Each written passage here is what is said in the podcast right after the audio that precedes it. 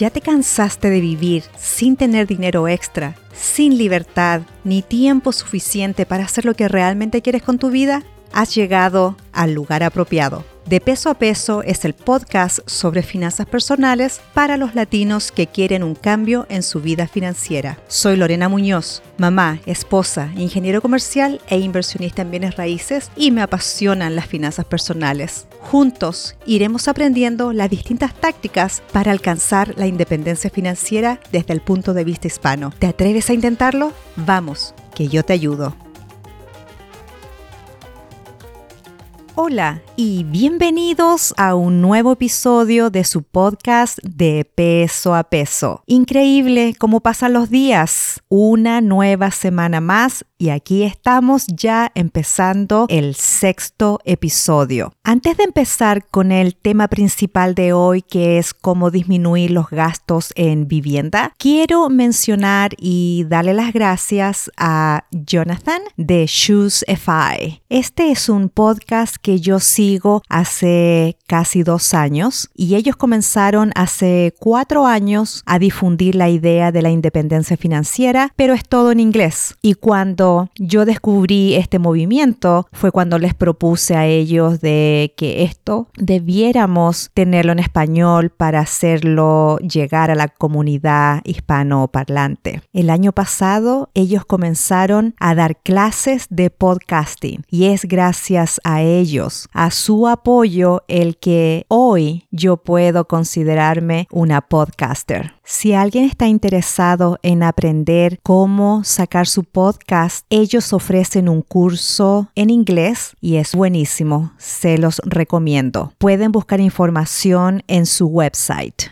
choosify.com diagonal how to start a podcast, cómo comenzar un podcast y pondré la información en las notas de este episodio. Les cuento que esta semana ha sido muy emocionante. Primero, este jueves comienzo mi nuevo trabajo como un financial coach, como una asesora de finanzas personales en una organización sin fines de lucro acá en mi ciudad. Cuando ya esté ahí les voy a contar más detalles y de cómo vamos a estar ayudando a la comunidad hispana a alcanzar sus metas de ahorro y de salirse de sus deudas. Y ahora partamos con el tema de gastos en vivienda y lo que significa ser dueño de una casa y compararlo con la opción de alquilar una vivienda. Primero, recuerden que el objetivo de la independencia financiera es que en algún momento el producto de tus inversiones o el rédito de tus inversiones puedan cubrir en forma pasiva todos tus gastos. O sea, que ya no necesites trabajar y solo lo hagas porque tú quieres. Esto se puede lograr de tres maneras. Una es ganando más, la otra es gastando menos. Pero recuerden que con todo esto lo importante es disfrutar el camino, disfrutar el viaje, que no se transforme en una odisea y que por tanto ahorrar vivamos una vida mísera. Este no es el objetivo de buscar la independencia financiera, sino ir disfrutando todos estos logros que en algún momento nos van a llegar a dar esa libertad de poder elegir qué queremos hacer con nuestra vida. Quiero volver a destacar que la frugalidad no significa ser tacaño, más bien significa ser intencional en la manera en que organizas y decides cómo gastar tu dinero. También reconozco que no para todas las personas seguir ahorrando y gastando menos es una opción porque quizás ya han hecho todos los ahorros que les es humanamente posible. Acá el punto es, de nuevo, ser intencional con lo que se gasta y si ya no se puede seguir ahorrando, entonces hay que enfocarse en las ganancias. Como me dijo mi amiga Marcela, lo que tú ganas es el rey. Si tú puedes lograr aumentar tus ingresos, eso va a potenciarte mucho más que seguir bajando y bajando los gastos. Pero obviamente tengo que elegir por dónde empezar. Y lo importante de enfocarse en un principio en los gastos, porque no todo el mundo se puede enfocar en todas las cosas al mismo tiempo. Y hablamos que los tres pilares fundamentales es ganar más, gastar menos e invertir la diferencia. Si este camino es completamente nuevo para nosotros, debemos empezar por algún lado. Y partiendo hoy, me enfocaré en los distintos gastos que podemos ir disminuyendo. Y más adelante nos enfocaremos en cómo aumentar los ingresos y por último todas las distintas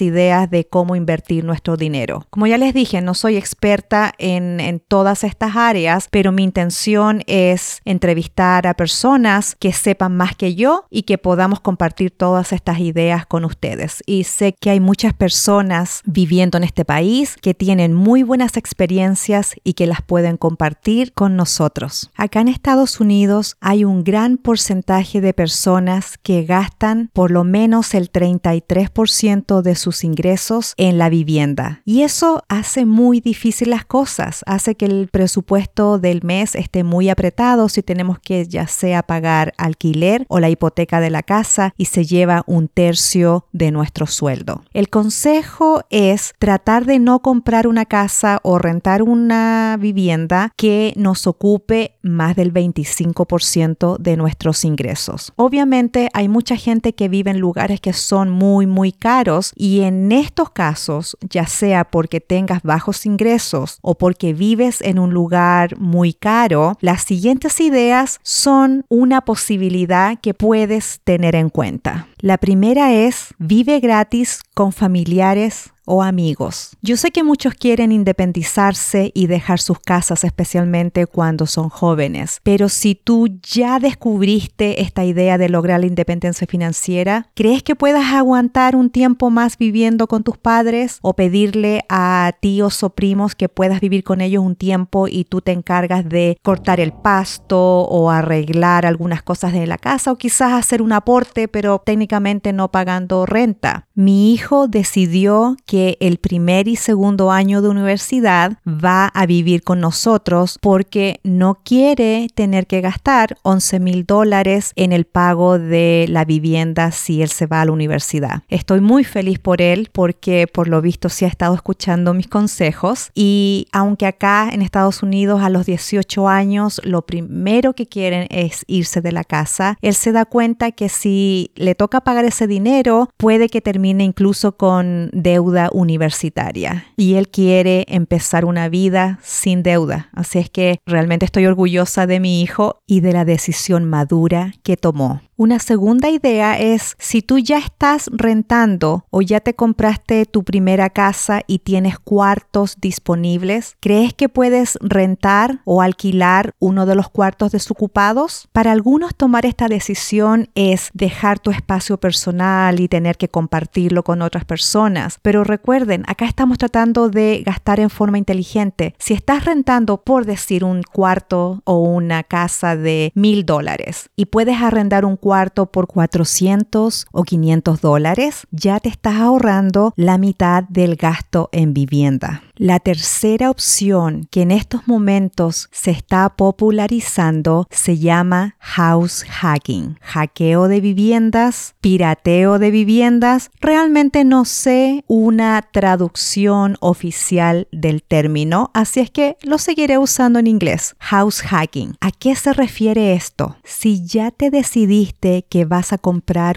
una casa, tu primera o tu segunda, da lo mismo, pero una casa donde tú vas a vivir, ¿has considerado considerado comprar una casa para familias múltiples. Acá se llaman duplex, triplex o cuádruplex. En otros países se les conoce como casas pareadas, casas pareadas de dos o de cuatro. Acá en Estados Unidos tú puedes conseguir un préstamo de vivienda como propietario único. El mismo préstamo de una casa común y corriente aislada lo puedes conseguir para comprar estas viviendas que son para familias múltiples. ¿Y qué pasa? Obtienes el mejor préstamo, la mejor tasa de interés porque no es un préstamo de vivienda comercial. Tú vives en una de las viviendas y arriendas las otras tres si compraste un cuádruplex o la vivienda de al lado. Obviamente tiene sus ventajas y desventajas y puedo hacer un programa completo sobre el house hacking, pero acá la idea es tú vives en una vivienda y el resto la alquilas a otras personas. Y en muchos lugares el arrendar las otras dos o tres viviendas puede cubrir hasta tu hipoteca completa y con esto has logrado vivir prácticamente gratis. La inversión inmobiliaria es un tema que me encanta. Yo tengo dos propiedades de arriendo, pero empecé al revés. Cometí muchos errores y hice cosas por no saber. Yo sigo a Paula Pant del podcast Afford Anything y también leo los artículos de Coach Carson. Están en inglés, pero si les interesa, ellos dan muy buena información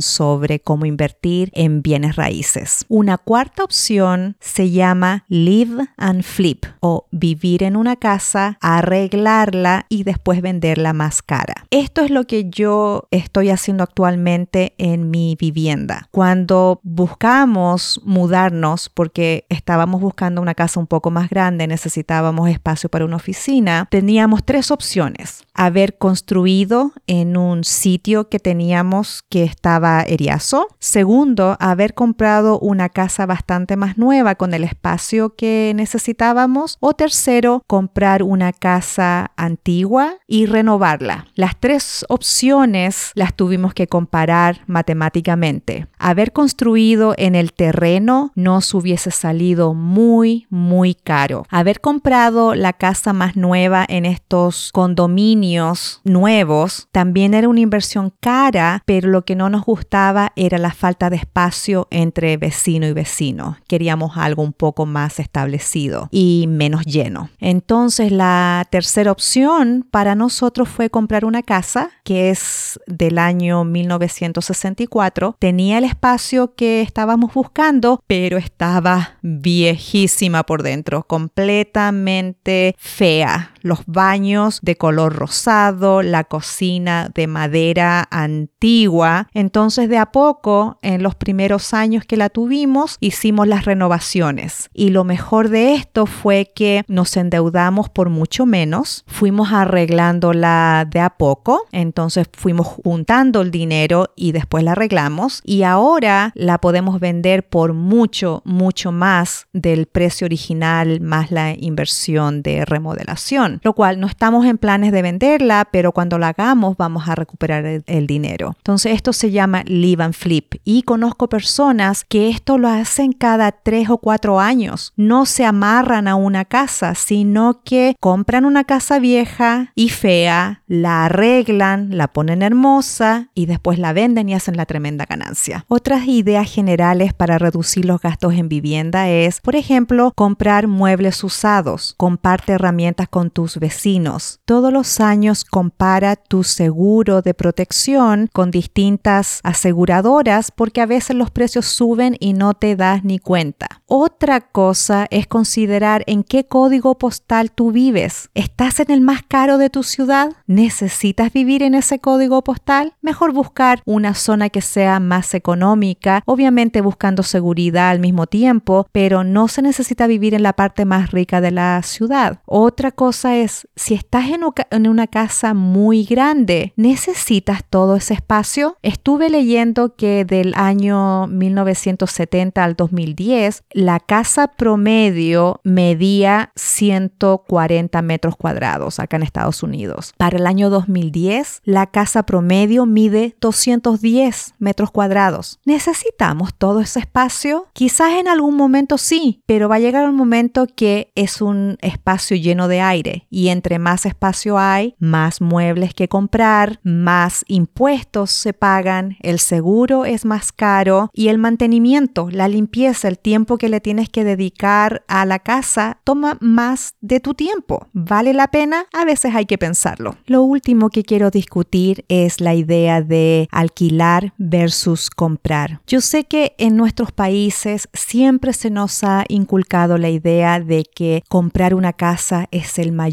sueño, el famoso sueño americano, ser dueño de tu propia vivienda. Pero ¿es para todos? No estoy tan segura. Quizás si yo fuera joven de nuevo y optaría por la estrategia del house hacking, compraría un duplex o un cuádruplex. Pero no lo hice. Han pasado 20 años y ahora que sé esta información lo pensaría. Comprar tu vivienda es una decisión muy, muy importante. No debes hacerla por la presión social de que tus padres te están diciendo debes ser dueño de tu casa. Quizás sí, quizás no, debes evaluarlo. Comprar una vivienda es algo que te amarrará al lugar donde estás viviendo en este momento. ¿Qué pasa si hay mejores oportunidades de trabajo en otro lugar? Comprar una casa es caro y venderla también es caro. El proceso es complejo y toma bastante tiempo. No es como cuando tienes el dinero en tu cuenta de ahorros y lo necesitas lo sacas. Si has invertido, digamos, 20 mil o 50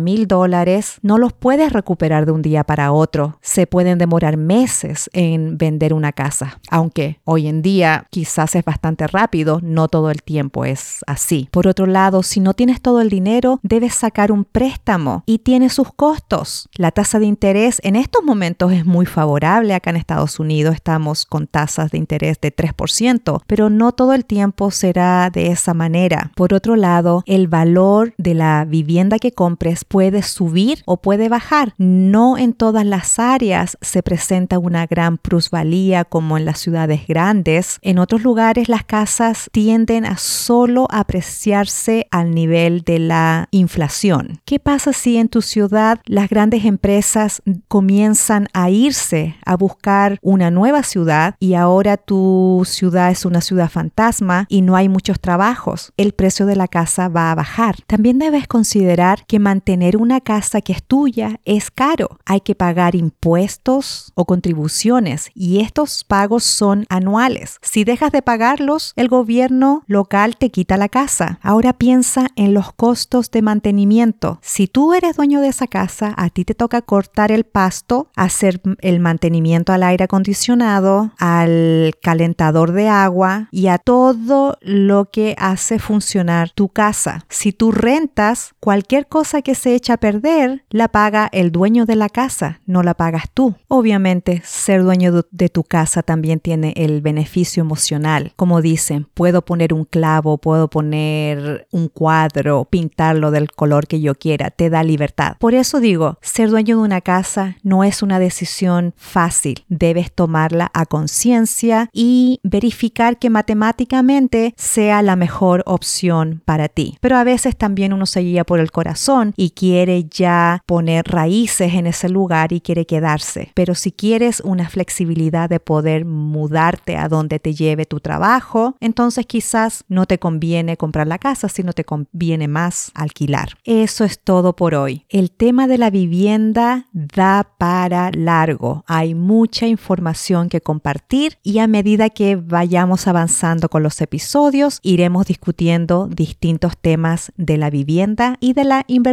en bienes raíces. Muchas gracias por haberme dado estos minutos de su vida y recuerden que pueden inscribirse en el grupo de peso a peso y por favor no olviden dejarme un comentario acá en Apple Podcast y las estrellas. Se los agradeceré muchísimo. Les deseo que tengan un día maravilloso y recuerden que de peso a peso iremos buscando la independencia financiera.